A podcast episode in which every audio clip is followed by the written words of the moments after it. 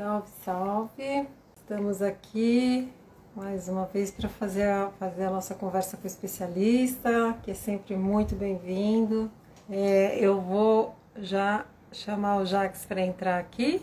Oi, querido! Tudo bom, meu amigo? Tudo bom, tudo bem. Então, primeiro eu vou dar aqui boa noite, boa cera, good evening eu estava olhando aqui na, nas pessoas que estão presentes. Tem pessoas da Inglaterra, pessoas da Itália, pessoas do Brasil, pessoas de Portugal. É bom ver que as pessoas vêm chegando. Então eu vou te apresentar. O Jax, eu vou contar para vocês quem é o Jax Delgado. Ele, como formação, ele é terapeuta, psicologia aqui no Brasil, né, Jax? Foi na USP. Isso aí ele foi aprimorando os estudos dele para entender a psique e o desenvolvimento do ser humano. Trabalhou durante alguns cinco, quantos, cinco anos na Itália com massagens em pré-naturo, pré, pré prematuros. É, falei, falei errado a palavra. E, e foi seguindo nesse desenvolvimento de, de, de, de pesquisar né, essa, esse grande mistério que é o corpo humano e o que a relação que ele tem com uma saúde mais integral do ser. Né? Então é esse o rapaz que a gente tem aqui hoje. Dia 3 já esteve conosco falando sobre o vínculo e a gente parou a nossa conversa falando muito sobre o vínculo relacionado ao olhar. E eu vou retomar daí, já. Jacques contou para gente que dentro da medicina chinesa, é, cada órgão tem uma energia, emana uma força, e os olhos estão relacionados ao coração. E o coração é um órgão que está relacionado à vitalidade, à luz, a calor. E é, a gente recebeu milhões de, de, mensagens e as pessoas querendo, nossa, que leitura interessante, que bacana. Então vamos dar um passo além, Jacques. Além do olhar, como que a gente. Que essa coisa do, do vínculo com os bebês, com os pequenos? Tá bom. É, deixa eu. Então, é, é assim, a gente está mais ou menos como o caranguejo andando um pouco para trás, eu vou andar um pouquinho para trás também. Quero dizer uma palavrinha. Como você, quando estava chamando esse encontro, você citou Paulo Freire, eu não posso perder essa ocasião de dizer que eu, o meu primeiro emprego sério, sério no Brasil, eu estudava faculdade de psicologia de manhã e de tarde. E à noite eu trabalhava para me sustentar, para ter alguma, algum dinheirinho meu, né, eu dava aula no Mobral, que o Mobral era o Movimento Brasileiro da Alfabetização. Então era uma a atividade era ensinar para adultos a ler e escrever. E esses adultos, eles vinham de uma realidade difícil. Eles, por exemplo, alguns eram trabalhadores da construção civil, outras pessoas eram eram mulheres que eram que cuidavam, né? Que a gente no Brasil as pessoas chamam de empregada doméstica, chamavam assim. É, são pessoas que cuidam do lar dos outros, cozinham, preparam, arrumam, é, cuidam de tudo. São grandes cuidadoras, né? São grandes pessoas profissionais do cuidado, se a gente quiser chamar.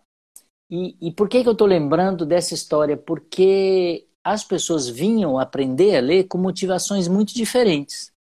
Por exemplo, eu, lembro da Oselina, que ela vinha porque ela queria ler o nome do, do ônibus. Porque ela esperava o ônibus e ela não sabia ler. Então ela sempre tinha que passar por essa vergonha de pedir para alguém ler para ela se aquele era o ônibus certo ou, ou outro, né? Eu lembro da Josefa que ela queria aprender a ler para ler a Bíblia. Ela era uma pessoa evangélica, então ela tinha essa motivação. E era uma pessoa eh, que ela tinha uma memória incrível. Uma vez eu, eu cheguei na, na, na carteira dela e ela estava ela tava escrevendo, escrevendo, escrevendo, escrevendo, escrevendo muito. E eu estava explicando alguma coisa e ela escrevendo muito. Aí eu fui lá, peguei o caderno dela, olhei e não entendi nada. Nada, nada. Aí eu virei de cabeça para baixo.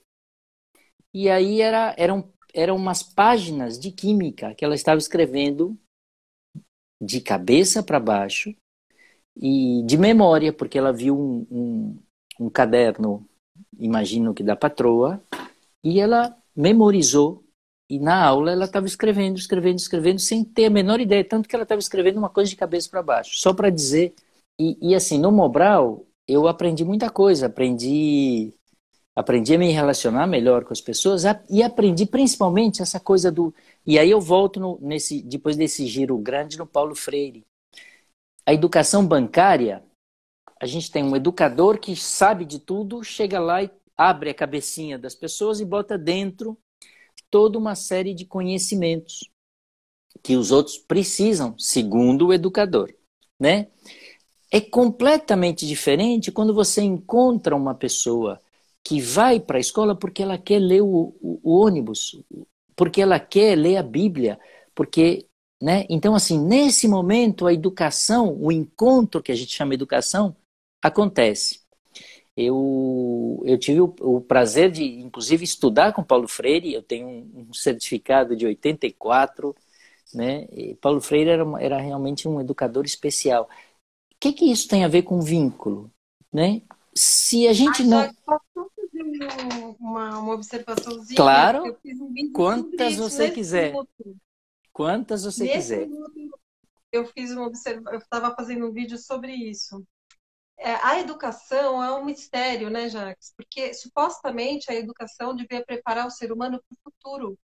Hum. Só que ela insistentemente olha para o passado. Então, educadores, seres iluminados, como Paulo Freire, como Rudolf Steiner, Maria Montessori, e é, é, moleculares Malagus, Celestino Frenet, enfim, que tiveram, que tem esse olhar para o sentido, né? O que, que faz sentido para aquela Sim. pessoa que está ali em frente, são considerados alternativos, são considerados sujeitos que não formam, eles não têm uma precisão acadêmica, uma é, é então é bastante curioso isso, né? como a educação olha para trás. Então é, é muito bem-vindo a situação do Nesp, Paulo Freire, sempre. É, então, e, e, e assim, o, a, uma chave fantástica, você falou alguns nomes incríveis, mas assim, atrás deles todos tem eu, é, é, o encontro. A gente vem falar aqui sobre vínculo, né? Então, assim, se não há encontro, eu não vejo outro e eu não trato o outro com uma atitude de respeito, que é o que permite mesmo. Permite que são dois seres, pelo menos dois, que têm que conversam desde um lugar de dignidade, né? E aí as coisas acontecem.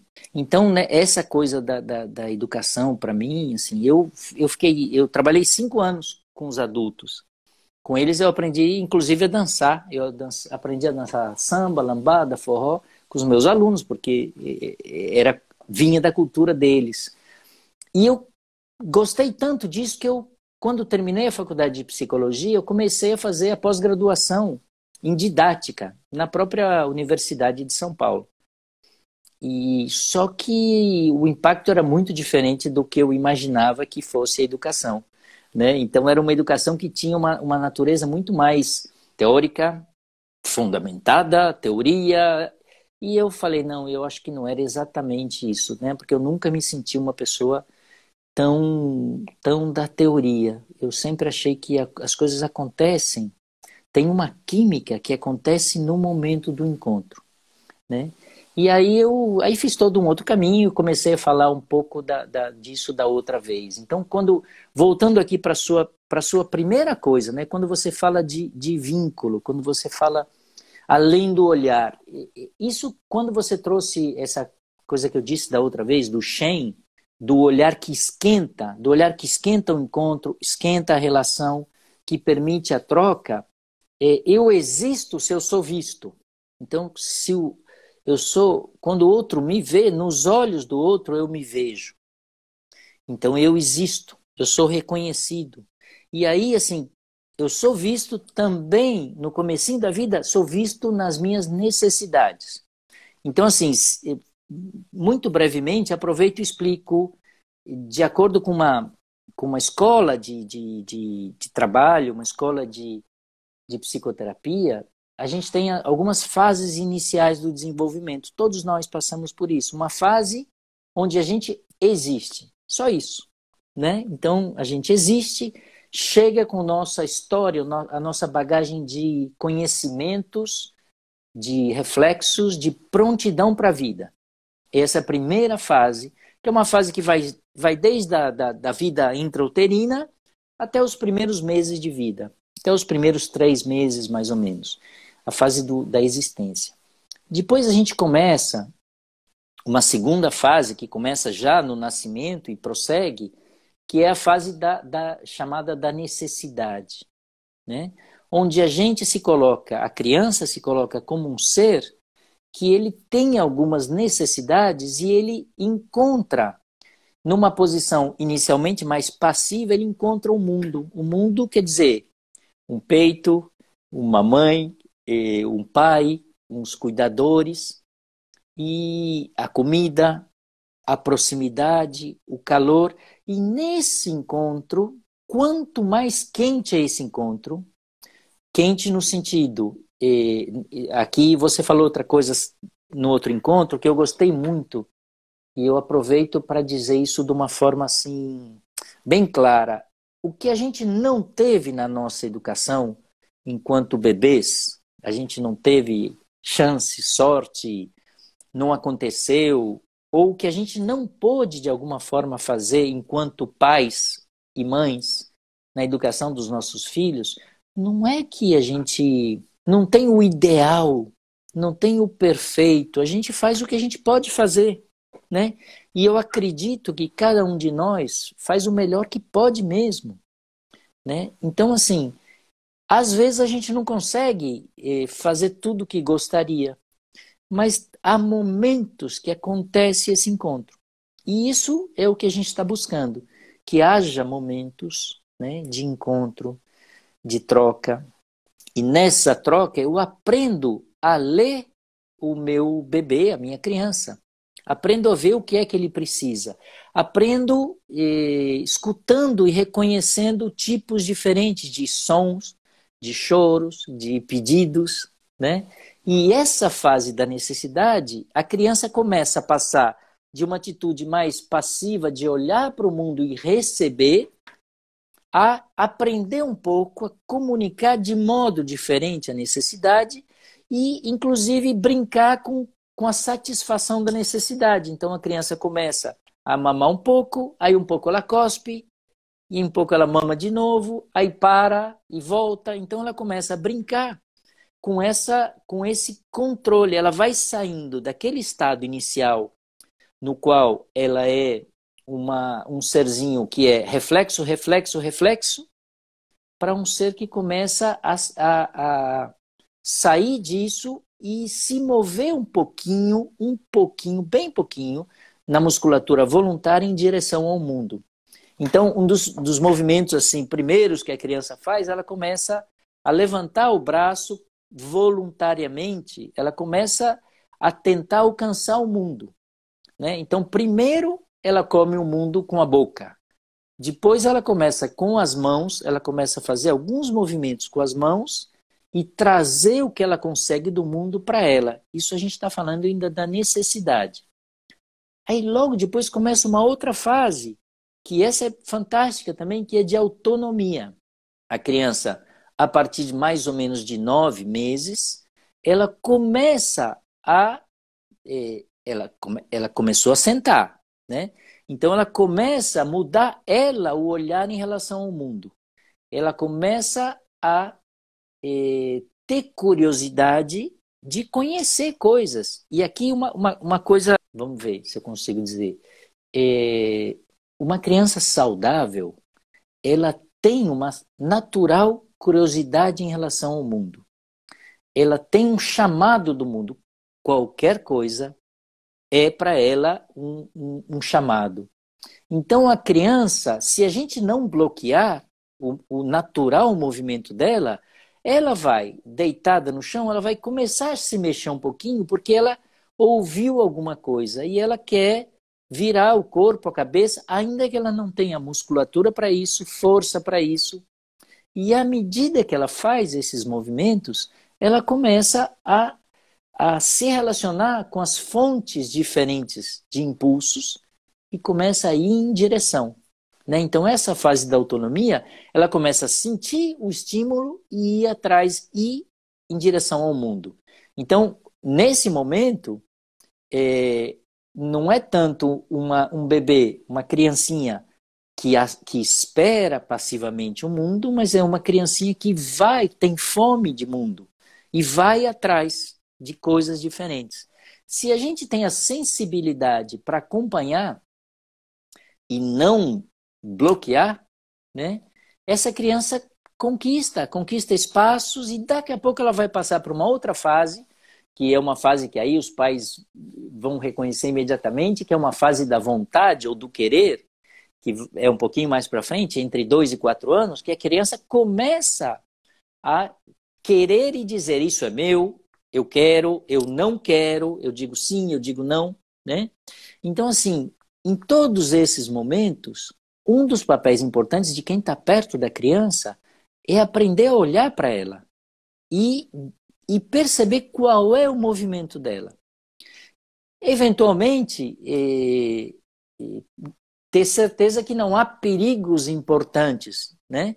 E eu digo perigos importantes porque eu lembro de uma época aqui na Itália, quando a Júlia era pequenininha, então estou falando aqui há uns 20 anos atrás, que era comum ver algumas pessoas com uma espécie de coleira para os filhos. Uma, sabe, uma coisa Sim. que você.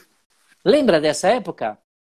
Né? Que era uma coisa. A palavra para mim era coleira mesmo, porque era como, como colocar a criança numa. num, nessa, né? Para a criança não cair, para a criança não ir longe, para a criança. Então, assim, nesse momento que a criança quer ganhar o mundo, né? A criança tem esse, esse estímulo, essa, esse impulso, e a gente, pai, mãe, às vezes a gente não deixa. Às vezes ah, a gente.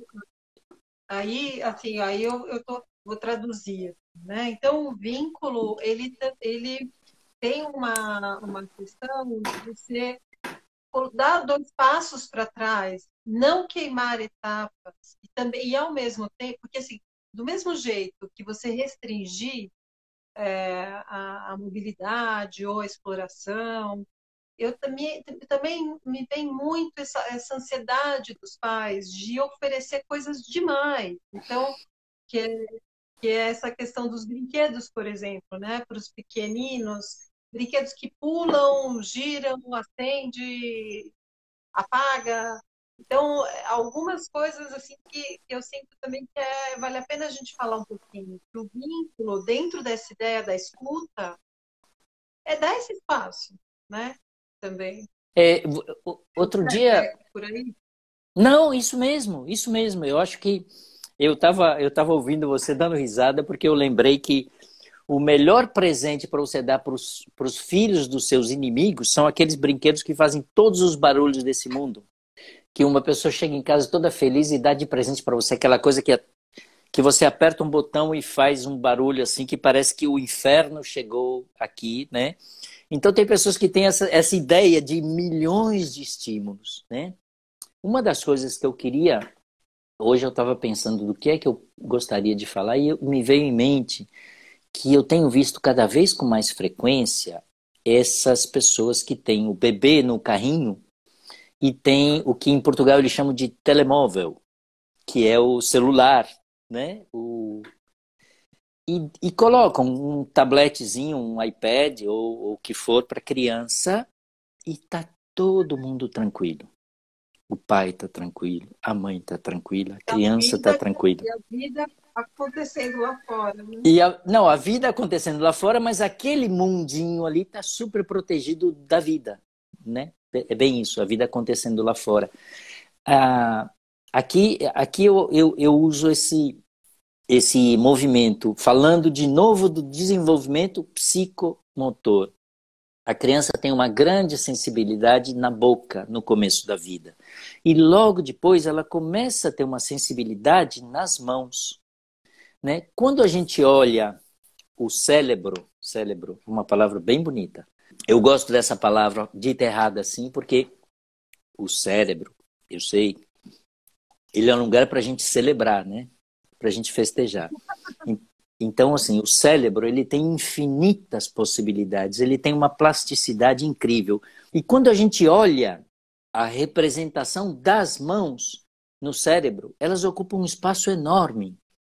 As mãos elas têm uma capacidade de ler o mundo, de sentir temperatura, de sentir textura, de sentir rugosidade, eh, maciez. Então, assim, a, o grande barato de uma criança, se você deixa uma criança sem nada, você vai vê-la às vezes deitada, bem pequenininha, e ela está viajando, viajando mesmo. Olhando, só olhando, e daqui a pouco ela está olhando só a mão, e daqui a pouco ela começa a usar a mão para pegar alguma coisa e trazer a boca, agarrar alguma coisa. E então assim, a mão é suficiente para ela explorar, para ela conhecer. E, e se você der qualquer coisinha, não é tecnologia para ela, é todo o contrário da tecnologia. Né? A criança, eu lembro meus, meus filhos, eles tiveram a sorte de estudar por um tempinho na Bahia, numa escola, que eh, eles tinham sete tipos de chãos diferentes, de piso. Então tinha piso de terra, piso de areia, piso de cimento, piso de, de madeira, piso de cortiça. No caminho, pedras. Então, assim, quando nosso, a, a planta do, do, dos pés, a sola dos pés, toca pisos diferentes, ela está mandando uma mensagem para o cérebro diferente, uma mensagem estimulando, é, alimentando possibilidades diferentes. E o meu andar, ele se modifica à medida que eu vou é, encontrando esse tipo de, de solo. Se eu estou usando, se eu tenho a chance de usar o pé descalço que sente o chão, eu estou alimentando o meu pé para a diferença do mundo. Estou fazendo uma, uma, uma, desenvolvendo uma função psíquica que a gente chama de grounding, né? de enraizamento. E o enraizamento não é o coturno do militar que bate duro no chão. O enraizamento é o pé é, macio que descobre diferentes texturas e dialoga com o chão, que é o que a gente precisa, essa coisa que vai construindo a flexibilidade na gente. Né? Então, os estímulos, na verdade, são muito simples. Né? O estímulo é, é presença, é contato, é, é, é tocar e, e, se deixar tocar. Né? Então, deixar assim que, que a criança explore, toque, procure, puxe, né? descubra. Né? Essa maravilha que é presente no, no processo do, do encontro isso é parte do que a gente precisa fazer. E, aqui aproveito, né, os, os, os pais aqui que, que porventura estejam acompanhando a gente, os pais, as mães, os, os cuidadores. A, a, criança não precisa de tecnologia. Ela precisa mesmo de, de, de sentir voz, voz humana, de sentir cheiros, de, de, de aprender a cair.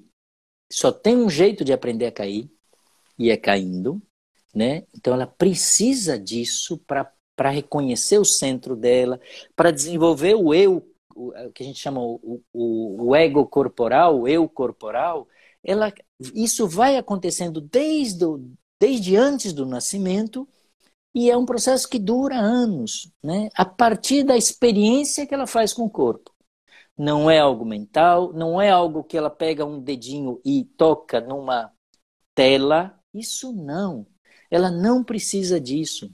A gente, isso vai ter um momento de fazer e vai ser muito bem-vinda a informação, mas ela precisa de um outro tipo de, de, de informação, de contato.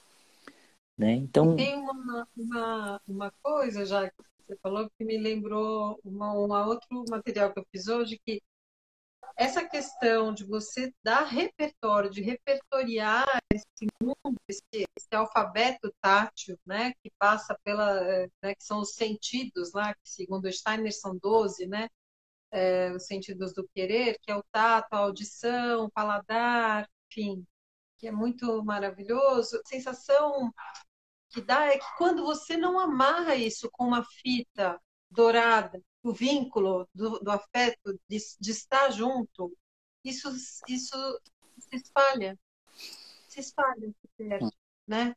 Então, eu acho que é interessante falar isso também, né? Na minha prática como professora, isso era muito comum. Às vezes eu chegava para as crianças e eu tinha alguma atividade, alguma coisa para propor. Se eu dissesse, você sabe que a minha avó me ensinou a fazer isso? Tudo mudava. Tudo. Então, e, e, e aqui, né? Voltando para aquela ideia, não tem o ideal. Mas quando você, você traz, quando você traz essa avó real ou imaginária, não é, né? Você traz alguma coisa que é, é, é bonita essa ideia do tem um fio que está ligando a, a primeira pessoa lá atrás até essa pessoinha que vem vem chegando, né? Isso é muito bonito. Você falando, eu, eu, eu vejo a, eu vejo a beleza nisso que você vem falando. Eu estou chamando, né? Chamando a ancestralidade, chamando uma sabedoria que é mais velha, bem mais velha do que eu, né? E que eu chamo para eu chamo para brincadeira, muito é, bonito. Então, você devia falar mais dessas coisas aí, viu? Eu acho que é, é, é bom você falar, Ilana. Eu aprendo um bocado. É, eu acho que é, é muito engraçado, né? Quando a gente começa a refletir sobre o que, o que nos torna humanos, né? Já que isso é uma coisa tão é, presente, né? Com a, com a maturidade isso vai caindo, vai sendo, vai ficando concreto na cabeça da gente. O que nos torna humanos é a delicadeza, né? A delicadeza no toque, a delicadeza no, na escuta, no olhar, é isso que nos humaniza. Caso contrário, é botão para apertar, né? Então, eu acho. É, é, você falou uma coisa que, que tocou aqui, de, um, um, pontozinho. Às vezes, algum pai, alguma mãe me pede, como eu trabalhei com, com prematuros, né? Trabalhei com. Eu, eu massageei pessoas de, de 0 anos a 95 anos. Tem uma, né, assim, de uma, uma margem aí de idade bem de muita gente, né? E uma coisa que às vezes os pais me pedem, ah, pode me ensinar uma massagem para criança, uma, né? E, e há técnicas. numa época ficou famoso no Brasil um livro que chamava Chantala. E... Tenho, até hoje. É, e então, e Chantala, o que que era? Chantala era o nome de uma mulher da Índia que eh, foi vista na rua massageando um bebê. E o Leboair, que era um, uma pessoa né, que ele tinha uma, uma preocupação com, com o nascimento mais humanizado, ele tinha uma preocupação com que o bebê chegasse nesse mundo com menos sofrimento, com menos dor, que fosse, fosse menos dor para a mãe e para o bebê, fosse uma experiência mais bonita. Então ele, ele foi graças a ele que esse, esse esse cuidado, essa atenção ficou popular. Né? Então, assim, as pessoas queriam aprender Chantala. Chantala é um nome, é uma mulher, né? Mas ela tinha um jeito de tocar que era um jeito muito típico da, da Índia, de alguns lugares da Índia. No Kerala, muita gente tem costume mesmo de, de tocar, massagear, estimular. Não só ali, tem muitas culturas, assim, chamadas primitivas, que tem protocolos de cuidado de, no, nos, nos, bebês, né? Eu lembro uma vez um, um, médico africano, eu acho que era do Ghana, de Ghana, que ele, ele contava como é que eles faziam para aumentar, para multiplicar as células do sistema de defesa, massageando a coluna de bebês muito pequenininhos, né? Então, massagem. Agora, a massagem, além da técnica, isso respondendo aquela mãe que pode estar na Alemanha nos ouvindo, né? É, a, a massagem, até quando eu ensinei, eu, eu, tive a sorte de ensinar em muitos países. Eu ensinei acho que uns 18 países massagem. Gostava muito de ensinar, gosto. Quando me chamam, eu, eu, eu, eu gosto, ensino com, com prazer. A massagem, eu sempre ensinei isso, é uma coisa que nasce no coração e chega nas mãos. Né? Então você falou de uma, eu me lembrei toda essa história porque você falou da delicadeza, né? o Chico Buarque tem uma música que ele fala do tempo da, talvez no tempo da delicadeza, né?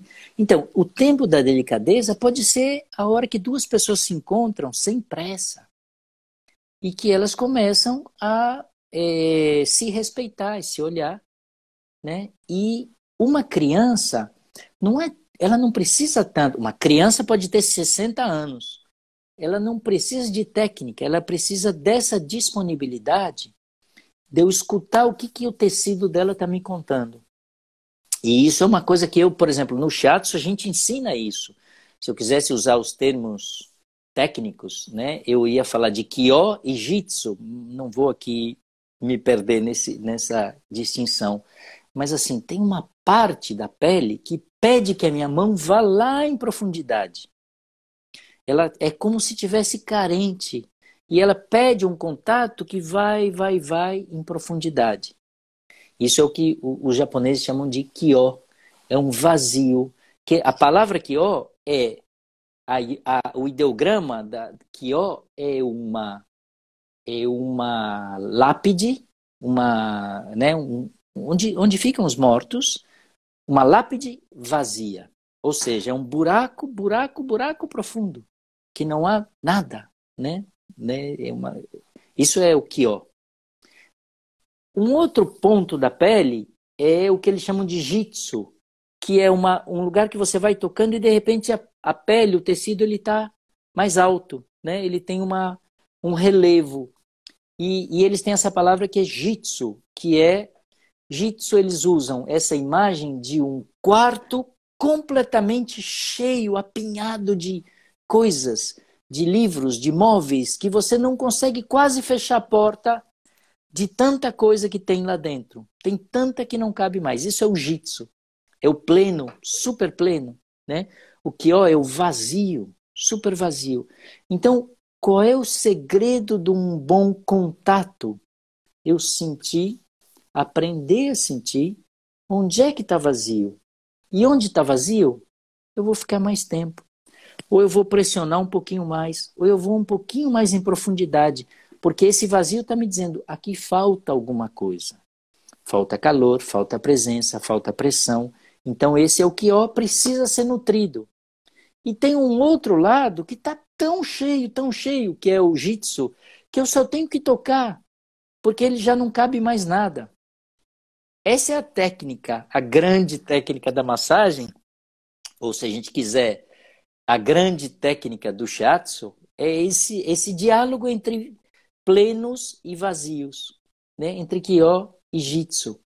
Deixa para lá o shiatsu, deixa para lá a massagem. Se eu encontro uma criancinha, um bebezinho que está chorando, né? eu vou começar a, a tocar esse bebezinho e tentar sentir o que é, o que é que provoca o desconforto. Então, às vezes, é a falta do contato, às vezes é uma dor que vem de dentro, às vezes é uma cólica. Né? Então, assim, mais do que a técnica, eu começo a encontrar. E aí a gente falou da outra vez um contato visual, mas um contato de aproximação, tocar mãos, tocar pés, tocar um pouco a barriga, né? A cabeça é um lugar que a gente não massageia muito, na verdade. E, e, e é, é, interessante isso, né? E muitas culturas nem gostam que se toque na cabeça de crianças, né? A gente tem as, as tradições, eh, por exemplo, religiosas afro-brasileiras. Quem toca na cabeça de uma outra pessoa é a dona da cabeça, né? Assim, na, nas tradições do candomblé, da umbanda, não é todo mundo que coloca a mão na cabeça de outra pessoa algumas religiões, a cabeça é sempre protegida, né? a cabeça é coberta. Então a gente não sonha entrar nesse espaço, que é um espaço sagrado. Né? Então, a... na religião católica se joga água benta na cabeça. Né? Isso, exatamente. Né? Então, assim, esse, esse lugar, se a gente pensar aqui, né, a coroa, outra, da outra vez eu falei alguma coisa sobre o nascimento e falei da coroa a gente é como se tivesse aqui uma, uma, uma espécie de anteninha que ela se projeta alguns centímetros para cima da cabeça e ela é como se formasse uma super internet 5G, sem fios, sem, sem custo nenhum, que conecta a gente num plano mais ou menos assim alto com, com todo mundo, né? Então, é importante a gente cuidar desse espaço, cuidar da cabeça, cuidar de quem toca, como toca na cabeça, né? E, e, e na verdade, se a gente lembra ainda, voltando para as criancinhas, os ossos da cabeça são muito maleáveis ainda, né? Eles estão se, se modelando, se moldando de acordo com a, com a respiração, com a sucção, com movimentos que a criança faz. E a gente não precisa mexer muito, não, para a criança chegar no equilíbrio dela. Né? Agora, há outros lugares que a gente pode tocar mais. E aí, mãos, a gente pode tocar os braços, as pernas, o pé, o pé que precisa testar, né? Por exemplo, o, essa parte do pé, assim, bem na sola do pé, aqui no, no calcanhar, é, é muito interessante, Elana. E aí já faço um spoilerzinho. Quando a gente trabalha com bebês que nasceram prematuros, né, ou nasceram né, bebês que nasceram com cesariana, né, que é uma coisa no Brasil, a gente está falando aí de oito em cada dez mulheres, dependendo do momento, chegou até a ser mais. Né? O Brasil é campeão mundial de, de, de, de cesariana, mas é, é, outra história essa. Mas, assim, é... um dos momentos que dá o start no parto é a criança começar a empurrar com essa parte dos pés a parede do endométrio, a parede do, do útero. E ela começa a empurrar, e, né? E ela começa a tentar buscar aí saídas, na cesariana, essa resposta frequentemente não foi não foi ativada. É uma resposta reflexa que fica inibida, né? Então, muitas vezes o primeiro contato que uma criança deveria ter, que é esse contato dos pés que fazem força e ela, a criança, conquista conquista o nascimento, ela lutando, ela conquista a saída e chega ao mundo, né? Na cesariana falta essa parte, falta luta, falta a, a falta luta, falta conquista, falta fiz um esforço e venci e cheguei e estou aqui, né?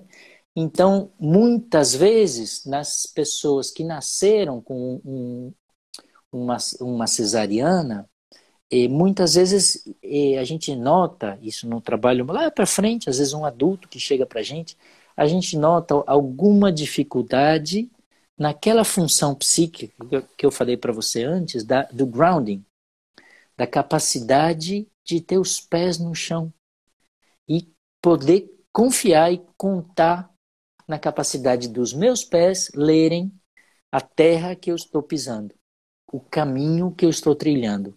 Muitas vezes a gente não tem essa, essa facilidade e, e sem viajar muito, né? A gente pode pensar do, do nascimento mesmo, como um tema lá de trás, velhinho. Então, né, volto pro bebezinho. Às vezes eu começo a mexer, tocar um pouquinho nessa parte de, do fundo dos, da sola dos pés e a criança começa a empurrar um pouquinho, né? E ela, ela começa a, a, a brincar com isso. Às vezes isso traz já para a criança a restauração de uma resposta que ela não pôde fazer lá no nascimento dela. E não é terapia, é mãe e filho, pai e filho, é quem tiver para brincar com isso, né? Explorar um pouquinho essas coisas. Então, ah, como... É, porque, porque é isso, né? Eu acho que muitas vezes a gente fica lá lendo o livro da Chantal, vendo o curso na Índia, e se a gente entendesse minimamente a, é, a delicadeza, a simplicidade que é você estimular é, to, através do toque, através de uma materialidade, né, como você estava falando do chão, é, é, é, são coisas muito simples que a gente Isso, pode não... estimular é, o desenvolvimento de potências, né? Isso, isso mesmo. Essa é não... a questão que a visão holística né, do ser humano, essa visão inteira traz. Não, não, não, eu tô, tô, tô acompanhando, né? O, holístico, o, né? Do grego, totalidade, né? Então, uma visão holística, uma visão que considera o ser humano como um todo. Um todo quer dizer mente, corpo, espírito, né? Então, assim, é um ser que tem, que vem com uma bagagem, uma história e uma visão holística, uma visão que também considera. Aqui é bacana isso. É, volto para a Ayurveda. Eu, eu vou passeando um pouco pelos continentes e pelos, mas tá bom. É, a Ayurveda diz o seguinte: o ser humano é um pequeno, né? É um microcosmo que é um reflexo perfeito do macrocosmo. Tudo que acontece lá fora acontece aqui em mim, né? Sem querer fazer grandes teorias, mas assim, quando alguma coisa se move no universo, alguma coisa se move dentro da gente. Né? Então, de lá para cá é bem fácil de entender. Quando a lua muda, a maré muda e a gente tem um bocado de água dentro que fica dançando com a mudança da, das marés, a mudança da lua. Isso a gente entende fácil. O que a gente entende com menos facilidade é quando a gente muda um pedacinho na gente, a gente muda o universo. Né? Então, assim, é, essa parte muita gente não, não leva em consideração. A gente é capaz, todos os dias, de fazer um pequeno milagre para modificar o que há à nossa volta. Né? E esse, o que há à nossa volta pode ser o, o, o, a pele que eu habito, pode ser a casa que eu vivo, pode ser o meu jeito de olhar minha companheira, o meu jeito de abraçar os meus filhos, o meu jeito de me relacionar com os meus clientes, né? Então, assim, eu, eu cada dia eu, eu, eu mudo de alguma forma o universo. Né? Então, essa, esse espelho perfeito né, que a gente é quando a gente, a gente assim, recebe a influência de fora, mas cria uma influência em volta da gente. Né? Então, olha, me perdi. Eu comecei a falar da Ayurveda e, e fui. Eu acho que não perdeu muito pelo contrário. É, então, o que eu estava dizendo é que eu fico sempre tentando traduzir, né? Quando, é, do mesmo jeito que eu posso fazer um curso ir lá para a Índia, no Ashram e tudo, é, e eu não estiver disposta a realmente entrar nesse, nessa. Não vai adiantar nada. Eu vou voltar com meu gesto duro, com meu olhar sem calor, não é? E, e, no entanto, se eu faço uma leitura, se eu consigo entender, olhar para aquele ser humaninho que está na minha. Né? Eu, domingo eu fiz uma live com um casal maravilhoso, que é pai de, tri, de trigêmeos, e o Paulo, que é o pai do, das trigêmeas, falou: de repente chegam três pessoas aqui em casa, não é assim, virei pai da noite para o dia, é um processo. Eu achei super bonita a fala dele, porque de fato é. Nem para mãe, nem é nem para mães é, isso, é, isso, isso vai sendo alimentado. E é, eu, eu, pensei muito nessa relação que ele falou. Então, eu, a partir do momento que elas chegaram, eu me abri completamente. Estou disponível para todas as, as situações e, e as é, para escutar, para ouvir, para olhar para elas e entender quem são elas aqui dentro, dentro da minha uhum. casa, né? Já que elas chegaram. Claro, claro, claro que é muito é, é muito isso que você está dizendo. Quando a gente realmente está disposto a, a, a ter abertura para estar com o outro, que é isso que, que é isso que é o vínculo, né? Se não for isso, eu não sei o que é.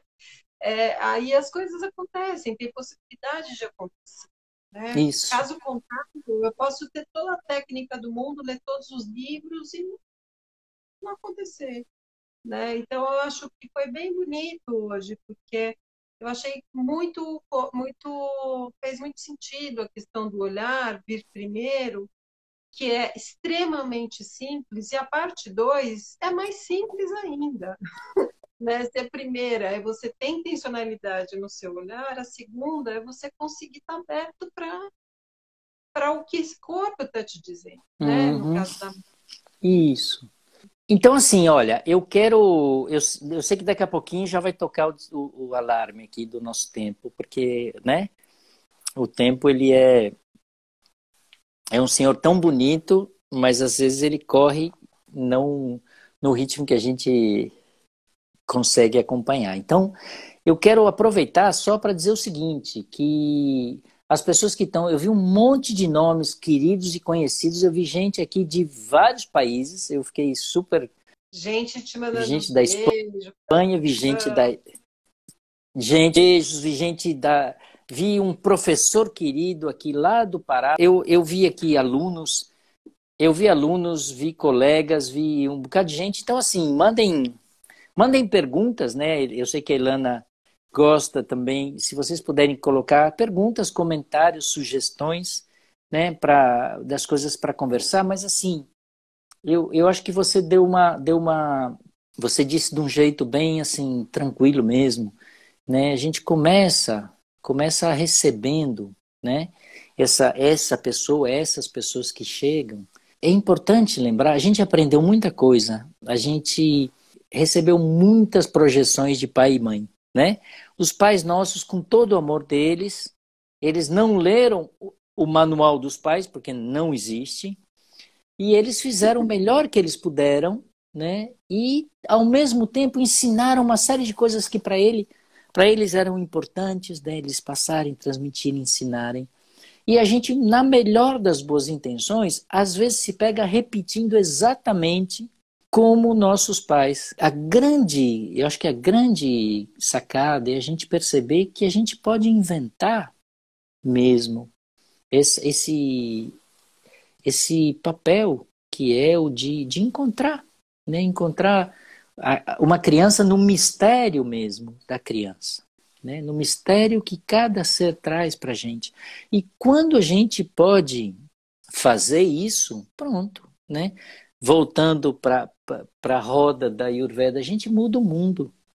Né? Quando a gente enxerga o outro de uma forma respeitosa, né? de uma forma que considere a, aquele impulso de cada um.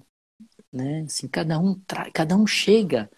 Eu, eu, lembrei de uma coisinha agora. Eu, quando trabalhava na, no Burlo, no hospital com os prematuros, muitas mães elas faziam um tratamento de fertilidade. Então, às vezes nasciam quatro bebezinhos, quatro irmãozinhos, né? De um quilo, mas quatro. Então, assim, uma coisa que me chamava atenção naquele momento era como é que pode quatro ser humaninhos de um quilo cada um, quer dizer, juntos eles davam quatro quilos, como é que eles podem ser tão diferentes? Né?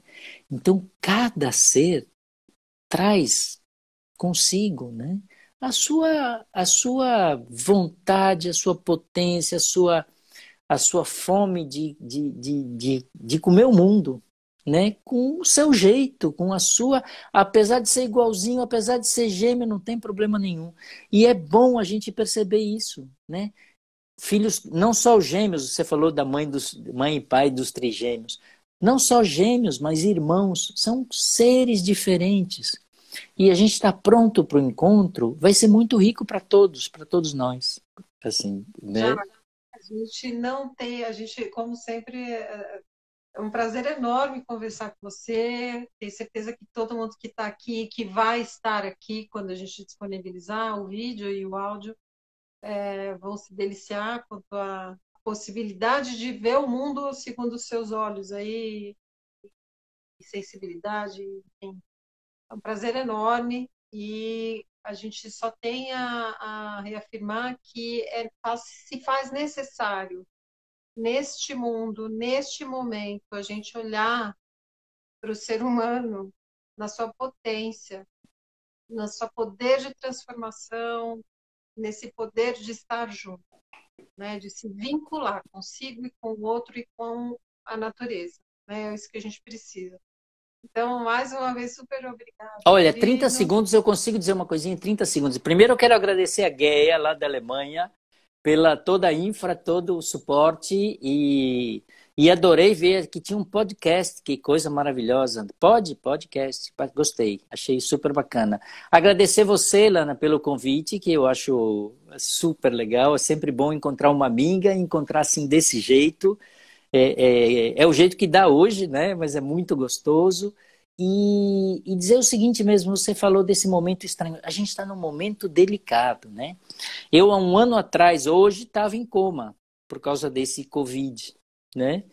Estou aqui celebrando, celebrando com o cérebro e com todo o corpo, celebrando a vida. E, e a gente, assim, tem uma chance de viver cada dia e, e, e fazer coisas maravilhosas. Então, assim, que bom poder estar sorrindo aqui com você hoje e, e, eu, e vendo pessoas queridas que estão aqui acompanhando a gente. Para mim foi um prazer, uma alegria muito grande. Tá bom? Já já tem mais. Já já a gente vai chamar você de novo. Você ah, é? Opa! Então tá bom. Ó, oh, querido, então fiquem com. Cuidem-se sempre e muito obrigada. Então vai estar tudo disponível, o vídeo, o áudio e tem a agenda de março, se der para você estar com a gente e ver também, a gente vai adorar conversar sobre isso com você depois. Muito então, obrigada por todo mundo. Tá beijos, beijos a todos.